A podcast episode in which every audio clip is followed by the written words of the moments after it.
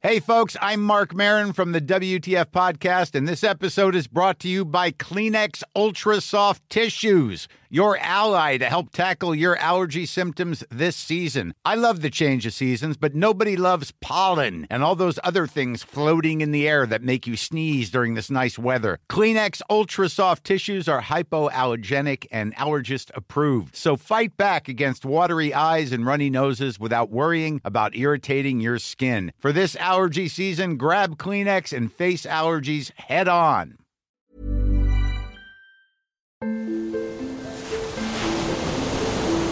Langosta literaria.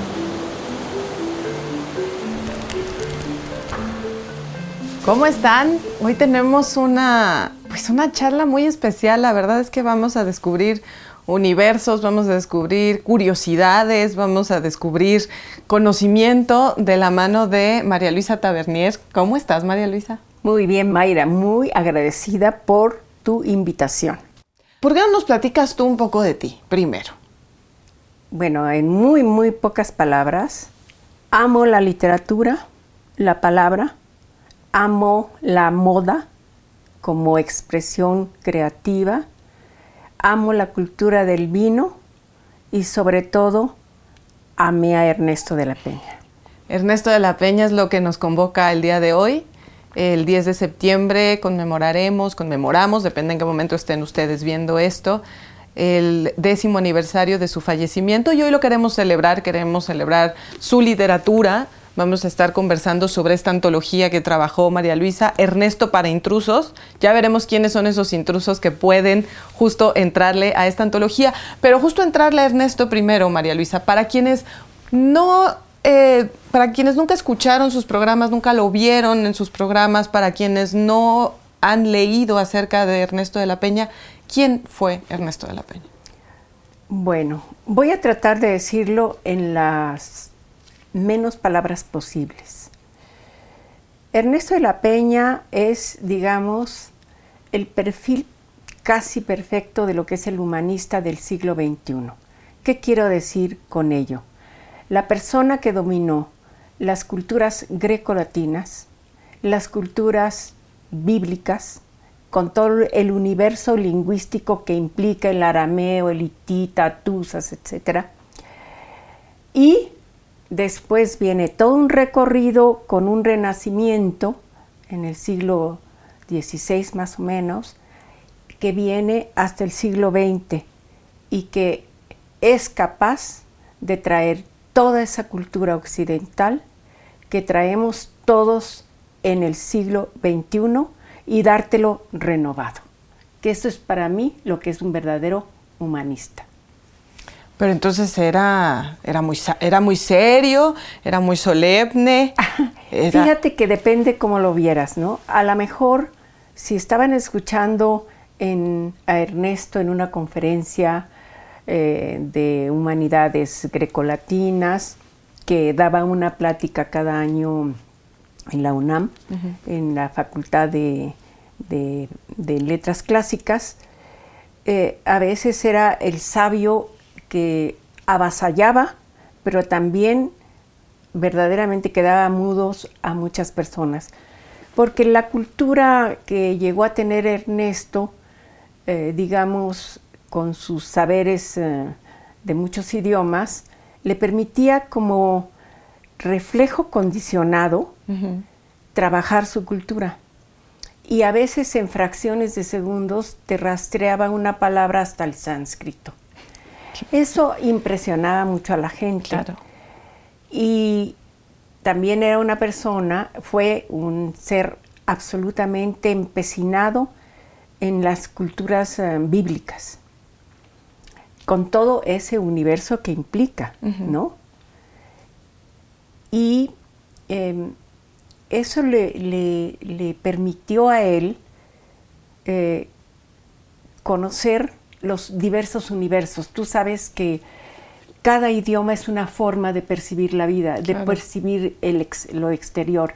Entonces Ernesto, al penetrar en los idiomas originales, le daba una fuerza a su cultura que pocas veces la puedes encontrar en otros personajes como Humberto Eco, por ejemplo.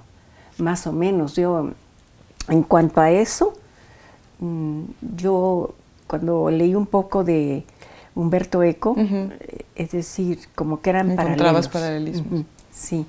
Ahora, tenía otra faceta Ernesto que yo descubrí cuando lo conocí. Eh, él hablaba mucho de la poesía de mexicanos como Gorostiza, como López Velarde, como Pellicer, y dominaba toda la, la- la cultura poética. Y no, ah, también de César Vallejo, bueno, los grandes. Pero también de otros poetas. Y me acuerdo que le dije, oye, Cerne, si tú no has incursionado en la poesía, y Ernesto era muy bueno para mentir, pero cuando era un mentiroso que le afectaba, Ah, se notaba. no podía disimularlo. Tenía una tez preciosa, un blanco bonito, rosado. Entonces se le iluminó la cabeza de rojo y dije, ándale, ya te Ya te pesqué. Ya te pesqué. Te gusta la poesía, escribes poesía, pero no te atreves. Y se quedó ahí, sí que le metí una zancadilla acá, pero muy fuerte. Ajá. Y le dije, sí escribes, ¿verdad? Bueno, sí. Y es que aquí había una mezcla enorme entre el Ernesto erudito, el Ernesto culto, el Ernesto parrandero, el Ernesto mujeriego y el Ernesto mm, que se ligaba a, no sé, a muchas mujeres. Tuvo muchas mujeres antes de que yo llegara la tolondrina, que soy yo. Entonces, eh, como que empezaba a culpar a todo el mundo de que él no publicaba. Le dije, ah, ah, ah, ah, ah, ah. Le estás echando culpa a todo mundo de tu timidez. En mi opinión, mezclada con soberbia. Porque entró muy chiquito en su propia bi- biblioteca, que es la que estamos viendo aquí, donde estamos grabando esto, en- él tenía español, francés y griego desde chiquito, por su tío. Entonces tenía contacto directo con muchos libros de muy buena calidad Eso lo intimidó. literaria y de humanidades. Ajá. Entonces, como que él al descubrir los grandes poetas en sus lenguas originales, decía, ¿qué puedo aportar yo más? Hay una especie de siempre de timidez en Ernesto y de soberbia. Y sí escribía desde chiquito, pero nunca publicaba. Se, se dedicó a ligarse a la que podía con su griego y con su y con su- ¿A ti con qué idioma te ligó? Ay, con el único que es en español.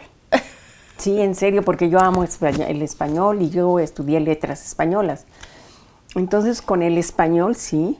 Caíste. Porque además, sí, además era muy simpático Ernesto. Me gustaría contar esa faceta de Ernesto, que quien no lo conocía, yo me acuerdo que una vez en Imer alguien dijo, ay, es que el maestro debe ser muy piadoso, porque Muy piadoso. piadoso, imagínate, no sabía el back que traía. Porque como hablaba mucho de Biblia y creían que era, pues no, no, no, no era desde un punto de vista de el conocimiento occidental. Y, pero ya me perdí, me dijiste. Tú querías hablar de esa otra faceta, Ah, de la del sentido del humor. de la del sentido del humor. Ernesto tenía mucho sentido del humor, tenía mucha capacidad de imitación. ¿Ah, sí? Ay, no, sí, me- a mí me, me botaba de la risa. No voy a decir nombres. Oh. Cuando estaba, eh, no, porque digo, a lo mejor vienen y me pegan, pero sabía imitar a muchos personajes de la cultura que eran así como solemnes, pausados, aburridos. Y decíamos otra palabra que aquí no la puedo decir porque me corren. Y muchos chistes y una capacidad enorme para eh, poner adjetivos y, y sustantivos, sustantivos nuevos. A mí me decía la tolondrina, piquitirris, chimiscuasa. Empecé como chimiscuasa, yo dije, pero bueno, me tenía, me, que me veía como cara de chimiscuasa. Y finalmente quedé en piquis. A ver, Ernesto para intrusos, antología de la obra literaria de Ernesto de la Peña. Estamos platicando acerca de él, estamos platicando acerca de sus otras facetas y por supuesto queremos platicar acerca de esta antología que nos irá llevando también seguramente a anécdotas, a momentos más íntimos de ustedes como pareja. Pero lo primero que tengo que preguntar es justo por el título, María Luisa. ¿Por qué es Ernesto para intrusos? Porque él mismo cuando hizo el ensayo de Castillos para Homero, que es eh, una parte de la Odisea, en donde Ernesto afirma que Odiseo es el primer hombre de Occidente y lo explica muy, muy padre, muy bonito, y yo lo, lo puse en la, en la antología y maneja mm, las tres mujeres importantes en Odiseo, que es Circe, Calíope y la propia Penélope.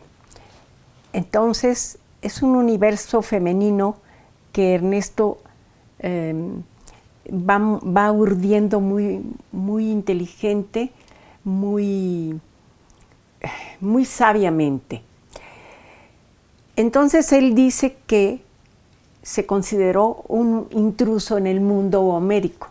Y entonces yo dije, no, pues yo le pongo Ernesto para intrusos para invitar un poco a la gente, no un poco, mucho, a quien se deje, a que poco a poco penetre en el universo y en la prosa poética de Ernesto de la Peña. Entonces, ¿qué vamos a encontrar aquí? Mira, yo decidí, si tú lo ves en el índice, poner primero que nada su poesía. ¿Por qué? Porque es lo que más le costó a él y a mí que a los sesenta y tantos años Ernesto se decidiera a publicar su poesía. Yo me acuerdo que le decía, oye Ernesto, ¿y cómo te afectó tu, orfandad? Su mamá muere antes de que él cumpla un año, tenía ya tres hermanos más, y el papá, el papá de Ernesto estuvo ausente. Entonces la mamá le dice a su tío Pancho, Francisco Canale, que lo que se le encargo, te encargo a mis hijos, por favor. El tío, un hombre sumamente culto, se trae a los cuatro y entonces empieza Ernesto pues con una dualidad muy fuerte, un cariño enorme, pero con una carencia enorme de papá y mamá. Pero él decía que no le afectaba. Y cuando finalmente a los sesenta y tantos años lo animo a que publique su poesía. Todos vienen al, todas las poesías vienen al final, la época en que los terminó. Y es de 1950 y tantos, 1960 y tantos. Es decir, esa poesía ya estaba hecha, elaborada, pero no la decía. Bueno, era tan tímido que fue eh, un periodista famosísimo que seguramente lo conoces o lo conociste, Tomás Granados. ¿En qué se especializaba? Política. Y de repente suena el teléfono y Tomás Granados quería entrevistar a Ernesto. Yo dije, pero si Ernesto ni es político ni nada. Porque le, le llamó mucho la atención que el sabio publicara la poesía.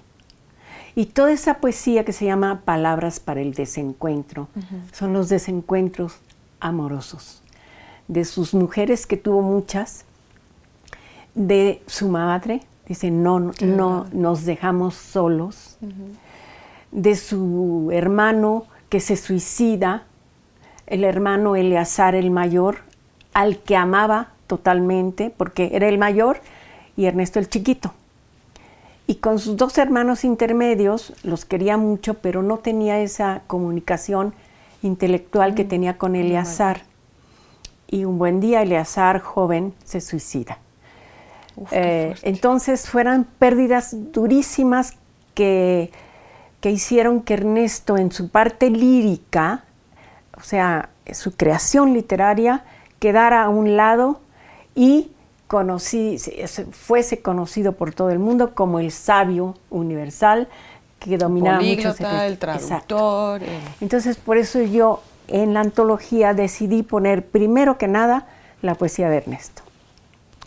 Nos regalaste en, en Alfaguara para esta, para esta antología, Ernesto, para intrusos, poemas invernales, que son los poemas inéditos. Platícanos un poquito sobre ellos. Mira, aunque no lo creas, yo los descubrí después de que Ernesto se murió. Porque tres años antes estuvo, muy, como él decía, una fastidiosa e insidiosa enfermedad. Los riñones no le funcionaban muy bien y entonces teníamos que ir a diálisis mm, con cierta frecuencia. Y yo no tenía, él, Ernesto, me, me- me dijo, Piquis, esto es para ti. Se llama Poemas Invernales, amorosamente puestos en manos de María Luisa. Entonces, yo no tenía la disposición anímica No, pues, de leer los poemas de Ernesto. Ya a la distancia me ha dado una riqueza impactante, maravillosa, como por ejemplo, eh, dentro de los poemas que tiene las esferas vacías, eh, Sol Nocturno, hay como una recopilación de lo que es la vida y de lo que es la vejez.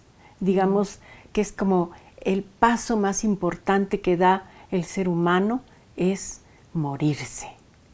Y para dar un buen paso necesitas tener una muy buena vida.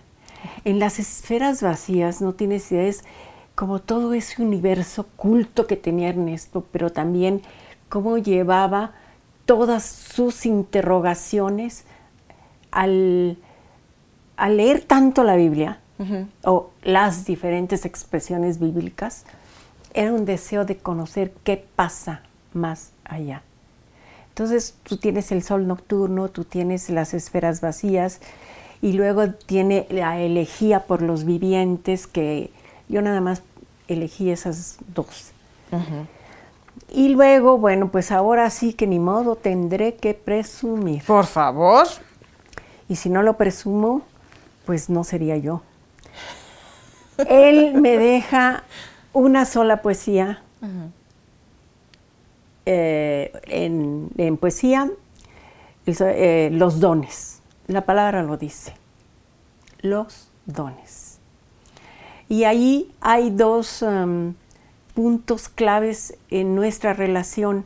Cuando yo conocí a Ernesto en 1983, yo le hablé porque ya lo conocía, pero de lejos, porque teníamos amistades comunes, para hacerle una pregunta. Lo que quería era conocerlo. Y le hablé por teléfono y me dijo, ¿qué tal si te invito a comer?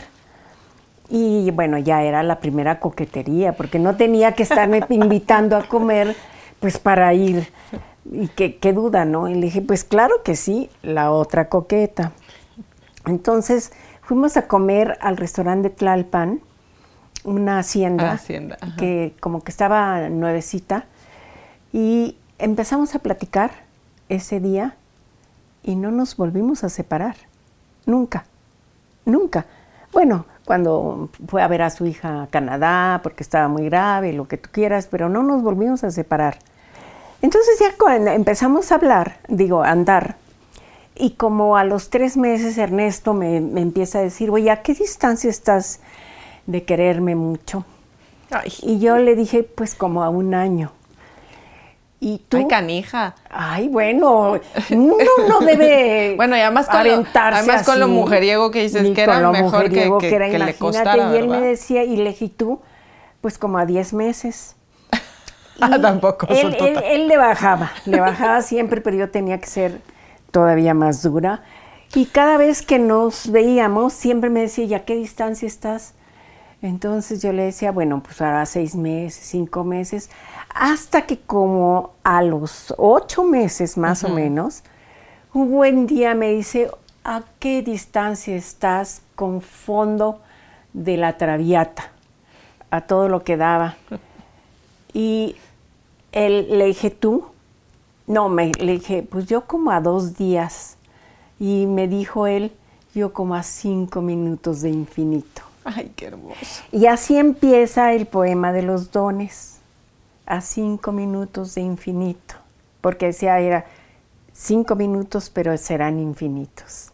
Es muy bonito. Es precioso, la verdad es que es muy bonito. Entonces, pues tengo que presumir esa poesía de los dones. Y ahí está, y está justo en la, en la antología.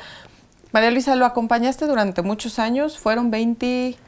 26 casados y 6 antes que anduvimos. Lo acompañaste tanto en sus curiosidades, es En decir, todo, en lo que le en llamaba la todo, en atención, todo. en, sus lecturas, eh, en su pasión por la ópera también, que es Sí. otra faceta que conocemos bien de él. Pero al momento en que construyes Ernesto para intrusos, me imagino que, bueno, lo que decías, tuvo que haber una distancia primero, ¿no? Sí. Que pasara tu duelo también inmediato. Pero cuando lo descubres, o más bien lo redescubres en esta antología, ¿qué ves que nos puedas compartir como lectores? Tú como lectora. Mira, como lectora, eh, es como una invitación a que la gente abra la antología en la página que quiera o que pueda seguir el orden. Si se tropieza con algo que exija cultura, que no se desanimen, que es la manera en que una persona aprende es que te den la mano y subas un escalón, no 30, ni 20, ni 20 mil. Siempre al- para la educación, yo pienso, no hay que dar todo tan digerido, tan fácil. La volcadura fácil, yo no critico a los eh, escritores actuales jóvenes que usan un lenguaje demasiado popular, sino a la poco esfuerzo. O sea, dar todo tan digerido, no creo que crezcas. Hay un escritor que a mí me gusta mucho que juega con todos los niveles de la lengua, como Enrique Serna. Mm. Es un hombre sumamente culto y se refleja la cultura en aparentemente todo tan laxo. Domina muy bien el idioma y Ernesto, a Ernesto le gustaba eh, Enrique. Enrique, eh, Enrique sí, Serna. Sí, Enrique Serna. Enrique. Por ejemplo, Diablo Guardián le fa- nos fascinó a los dos. Es, pero hay lecturas, De hay Javier Velasco, trabajo. claro. No es la facilidad de, ay, nana, pues habla como quieras y que así se onda, así se usa. No. Entonces, Ernesto sí, mm, en ese sentido, mm, no fue en su expresión lírica escrita em, tan, tan fácil como cuando hablaba eh, así entre amigos y todo. Le costaba muchísimo trabajo. Sin embargo, es para quien quiera avanzar un escalón, dos, tres más, es una muy buena invitación, porque puede hurgar en los cuentos.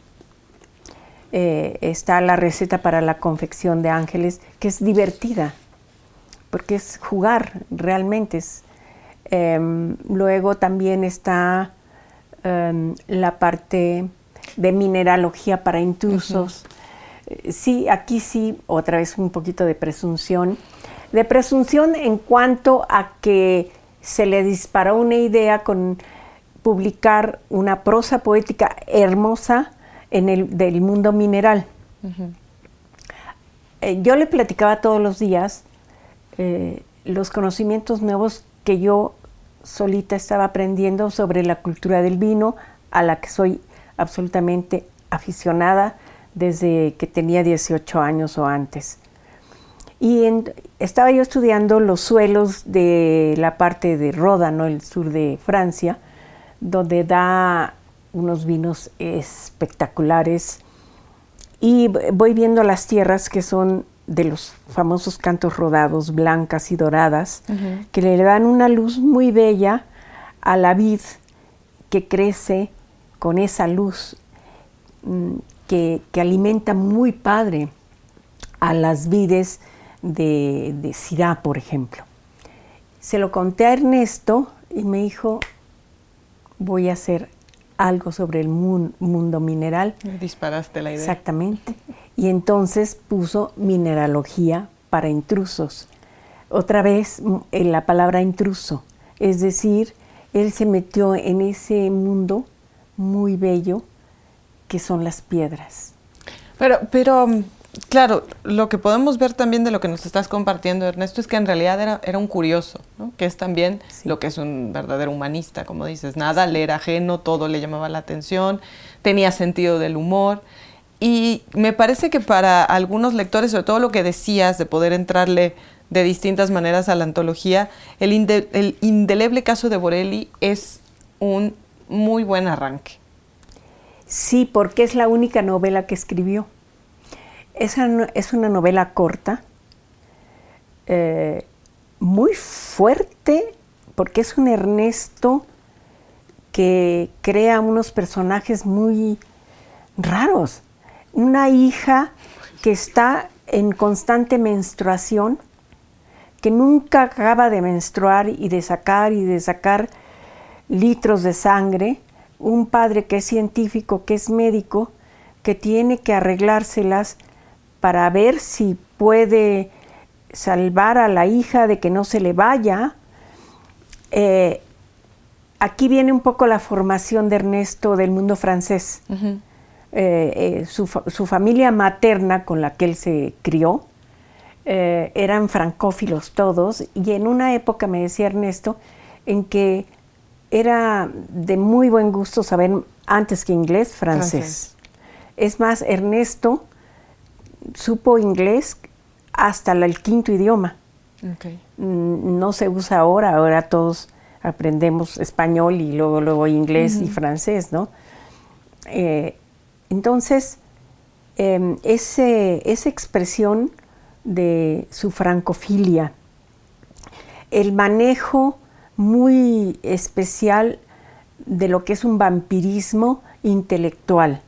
Ahí al ir leyendo la novela que, sí impacta bastante mucho, es un Ernesto desconocido para mucha gente, eh, pero que sí invito a leer la, la, novela, y hay algo que no te la facilita. Nunca sabes, porque a mí Ernesto jamás me lo dijo tampoco. Le dije, pero la verdadera vampira es la hija. No le arranqué ni una palabra. Ah, no, pues también el padre, pero también quizá había un, cómplice, porque la novela, la Ernesto comienza cuando ya está dictada la sentencia para que se vaya a la horca el, científico. Entonces, pues ahí se las dejo. Se antoja un montón, la verdad es que se antoja muchísimo. A ver, déjanos ser intrusos, porque ahorita decías algo que, nunca le pudiste sacar si sí o no era la hija. Nunca. Hablaban de su trabajo, compartía contigo su trabajo, tú opinabas, mejor no. De la poesía no, nunca. O sea, lo empujaste finalmente a que sí sacara y publicara. Lo único que yo le pedí es que no, ay, no sé si lo debo decir. que no pusiera a fulana y a sutana, sino nada más quitara las as. las AES. Bueno, pero hay que decir que, en esta charla ha hablado muy abiertamente de que era mujeriego, de que tuvo muchas mujeres. Sí. Hasta que pero tampoco les iba a ir a hacer el honor a que se pusiera fulana. No. O sea, las fulanas sabrían para de qué hablaba, ¿no? Claro, y a cada quien en la intimidad de sus recuerdos. Sí, sí. Y entonces lo único que pidió, pedí, y sí lo hizo. Le dije con todo el derecho, porque además eso había pasado ya, uff, sus desamores y amores. Se casó la primera vez cuando estaba muy chiquito. Eh, tenían 19 años y, y, había, bueno, estaba muy chiquito cuando se casó, no duró ni seis meses y ya. Entonces, es lo único que yo le pedí porque ¿qué le puedes corregir si él escribía maravillosamente bien? Más bien él me podía corregir a mí, no yo a él. Lo que yo, lo que hacíamos mucho era los dos malosos criticar. ¡Ay! ¡Veneno! No, pero nos reíamos muchísimo. ¿Y te fijaste cómo llegó el pumpus y, y habló así? No, bueno, aquí voy a sacar boletito. Mejor sigamos por, por otro lado. Sí. Pero sí me interesa mucho compartir con, que compartas con todos nosotros intrusos para Ernesto, cómo era, cómo era un día para él, cómo era su día de trabajo, de, de disciplina o no, porque quizá nos lo imaginamos que todo el día estaba encerrado leyendo y que en la noche y medio te saludaba. Y, No. ¿Cómo era? No, no, no, mira. Compartíamos el desayuno y le, le hizo muchísimo provecho cuando nos casamos organizar su vida gastronómicamente hablando. Porque Ernesto se podía pasar cinco horas sin desayuno y luego salía y se podía comer en el mejor restaurante de México, pero también parado en la esquina un jugo y 40 tacos. Eh, digo, la papada y la panza no se hacen fáciles, tienen su historia. Entonces, entró a un mundo de disciplina, pero no absoluta, porque hacía sus trampitas. Ernesto, por ejemplo, ya desayunaba muy bien.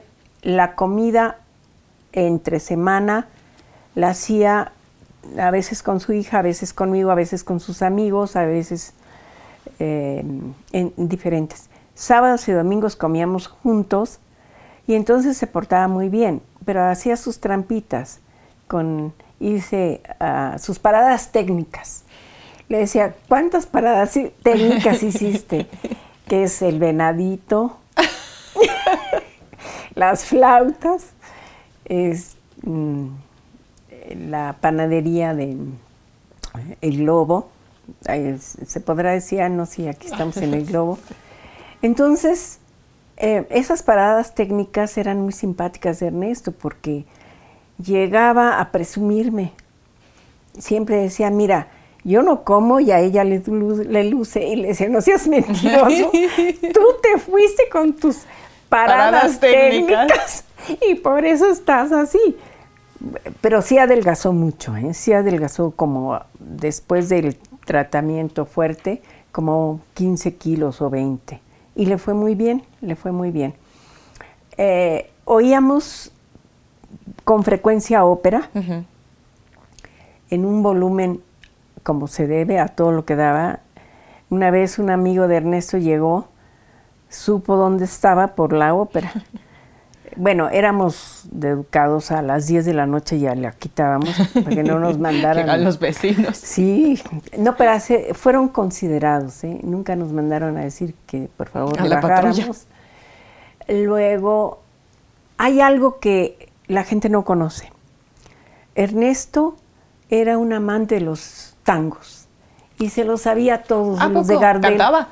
Ay, te los un día mi papá y él se pusieron a cantar los tangos, todos, pero se los sabía de memoria todos, a, al calor de unas buenas copas de tinto y, y, y, y muy padre.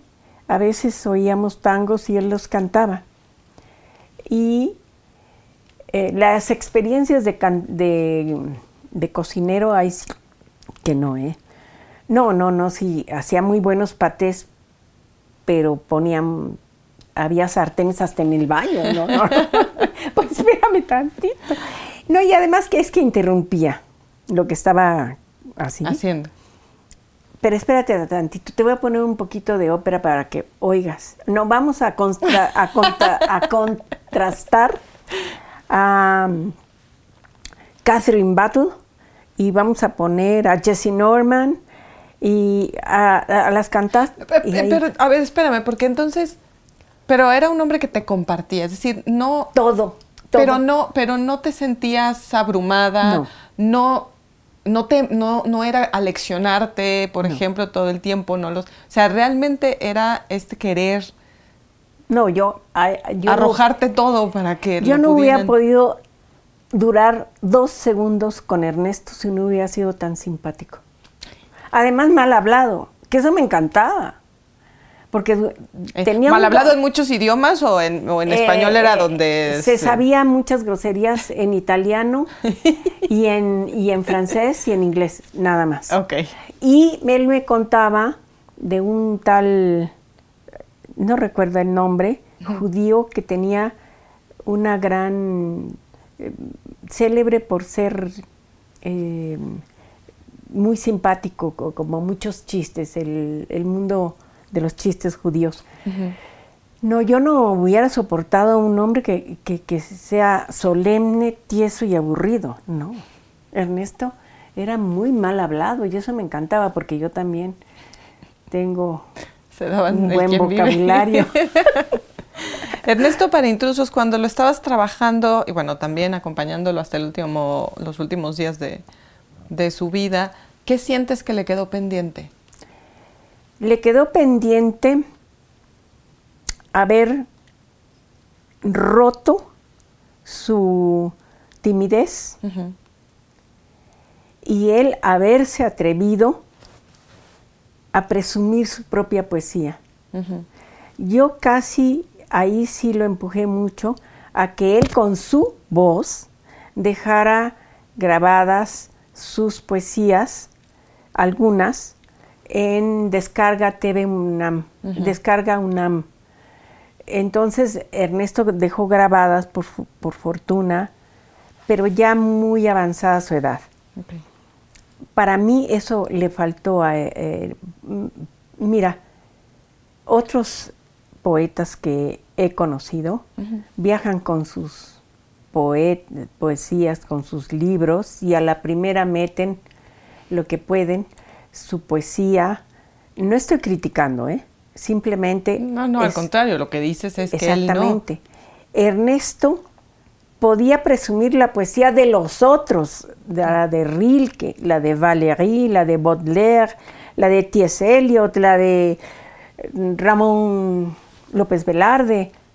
Pero No ¿y la, de él? ¿Dónde quedaba? ¿Por qué? Eso le quedó pendiente a Ernesto. Y por eso yo en la antología dije, no, primero te vas con la poesía. No importa que se la haya dedicado a quien sea, es la gran poesía. Quien haya leído a Corostiza ve ciertos puntos de contacto. Y hasta ahora a la distancia, porque yo no lo percibí en el En momento, momento. estoy viendo que tie- tiene Ernesto, como él fechaba sus mm, la época en que terminaba la poesía, que son más de 50 o 60 años de escribir poesía, tiene envidiablemente una unidad de estilo. ¿Cuáles? Pues no, hay que leerlo, hay que leerlo. Eh, si tú quieres, podemos leer un poquito de, de- de lo que... Lo que tú nos quieras compartir. A ver, es- ay no, pues los dones. No, yo voy a... La piquis, la piquis la nos va a compartir los dones. Ay, no, es que sí te lo voy a presumir un poquito. A ver, venga. Eh, es muy largo, eh, le, le, le corto, ¿verdad? Regálanos unos pedacitos, sí. Ah, lo que te decía yo de hace cinco segundos de infinito que se cumplió en tu sangre, se infiltró en tus arterias y manó para siempre. Hace cinco segundos de infinito caminaba contigo por la calle y el aire nos traía la cifra justa con que la nostalgia futura y prescindible puede anunciarse en ti. Pero a tu lado entera y vívida, prorrumpía en alborozo, sitiaba tus nostálgicos rincones y en su voz y su abrazo instauraba la tierra sus mejores simientes. Recuerdo que en las tardes veladamente con ademán adusto y ojos interminables me decía, el suelo de la vid es el más seco y su cordura se traduce en el lugar del entusiasmo. ¿Y nunca lo escuchaste leyéndote esa, poesía? Él me la entregó, pero estábamos yendo a los diálisis y yo no tenía el ánimo de poder leer. Ahora yo dije, Dios mío, pero esto es lo que escribía Ernesto. y, yo creo que mis ojos sí lo, era, él me halagaba, pero no tanto para que yo no me sintiera muy presumida. algo te sabría. ay, bueno, pues yo soy vanidosa, la disciplina es la disciplina. Mira, por ejemplo, a mí me gusta esto, otras veces al filo de los ojos, siempre, ojos hospitalarios. Ay, qué lindo. Donde cabe el temblor, ay, qué bonito. La espera y la mirada turbia con que el, amor se implanta y nos bendice. No digo, bueno, yo creo que ni modo, pues hasta ahora estoy gozando esta poesía de Ernesto. Yo no tenía la disposición emocional cuando él me los dio. Para ti, Piquis. ¿Qué es lo que más extrañas de Ernesto? Todo. Todo. Porque éramos, te digo, muy criticones y nos reíamos mucho babosadas, ¿eh? Como te vas a reír cuando vemos las noticias. Estas son las noticias para ti, este, fulanito. Entonces yo llegaba, estas son las noticias babosadas. Entonces él se reía de mí y él se reía de mí. O sea, jugamos a los babosos. en serio. Oye, pienso, estoy justo yo ahora tengo de la vista estos pasillos llenos de libros, de los libros que entregó a esta, a esta biblioteca, y pienso en qué mensaje podría darnos nosotros que estamos trabajando en los libros, con los libros, para los libros, para los lectores, alguien que tuvo esta curiosidad, estas distintas temáticas, idiomas, o sea, veo una cantidad de cosas y pienso que nos podría decir como lector él. Lo mismo que te dije al principio, hay que dar un paso a la vez. Que nadie, nadie se abrume ante la cantidad de conocimientos, porque a la vida hay que entrarle primero aceptando que no sabes, aunque sea muy viejo socrático, Ernesto en Odiseo, en, que lo incluyo Está aquí, incluido, sí, sí. dice algo muy que me, me, sacudió, que fue el primer hombre que se autoconoce, un poquito más allá de conócete a ti mismo, qué sé yo. Tiene poco a poco, se fue analizando y es una inteligencia lo que maneja todo el tiempo Odiseo, te invita a reflexionar en el siglo XXI toda la historia de la humanidad. Entonces, yo lo que le diría a la gente, simplemente arriesguense. No tienen que devorar una novela y a ver en qué termina, sino es empezar a jugar un poco con un mundo del verdadero humanista, pero también poeta. Con las posibilidades. Sí, que se fijen en el manejo de la lengua, en el manejo de los sustantivos, por qué una manera de, de, de un adjetivo que usa Ernesto y no otra, y además que en la poesía hay una expresión total del hombre universal que quiere saberlo todo. Le encantaba lo del espacio por ejemplo. Tú lees el Sol Nocturno, yo dije, ay, bueno, ahorita se los voy a mandar a, los que acaban de descubrir los nuevos mm, sistemas eh, planetarios, ¿no? O, de estrellas. Ay, se las voy a dedicar a, los astro, eh, astronautas, astrónomos, astrofísicos. Astrofísicos, astrofísicos. ¿Qué es lo que no te gustaría que dejáramos fuera en esta conversación, María Luisa? ¿Qué es lo que no se te puede quedar en el tintero sobre Ernesto para intrusos y sobre Ernesto de la Peña? Lo que no se me puede quedar en el tintero es, pues no sé, a, lo mejor, bueno, que no haya sido yo capaz de promover en la gente curiosa por la lectura, que lea siquiera dos, tres líneas de Ernesto para intrusos. Es decir, sean intrusos, hombre, que no les dé miedo.